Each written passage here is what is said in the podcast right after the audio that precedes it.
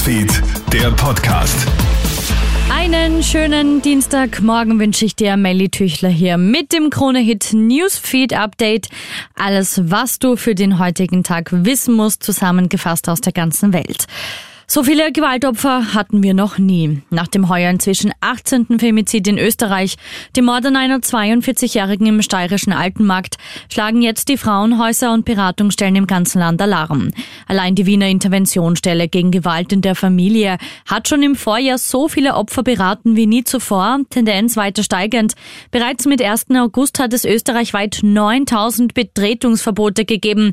Die Politik schaut weiter zu, kritisiert Claudia Frieben vom österreichischen Deutschen Frauenring. Die Betretungsverbote sind mittlerweile auf 9000 mit 1. August angewachsen. Das heißt, es sind 9000 entweder Gewalttaten oder Bedrohungen gewesen. Und das Bedauerliche ist, man geht irgendwann zur Tagesordnung über, wenn sowas passiert. Und das ist ganz einfach etwas, was ich nicht verstehen kann. Zu einer schrecklichen Bluttat kommt es gestern an einer Uni im US-Staat North Carolina.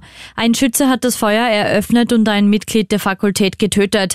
In einem Labor auf dem Gelände der University of North Carolina in Chapel Hill sind gestern kurz nach Ortszeit 13 Uhr Schüsse abgegeben worden. Erst nach eineinhalb Stunden ist der Polizei die Festnahme des mutmaßlichen Schützen gelungen. Die Hintergründe der Bluttat sind zunächst unklar. Die Sicherheit sei bis jetzt für selbstverständlich genommen worden, heißt es in einer Pressekonferenz. Uh,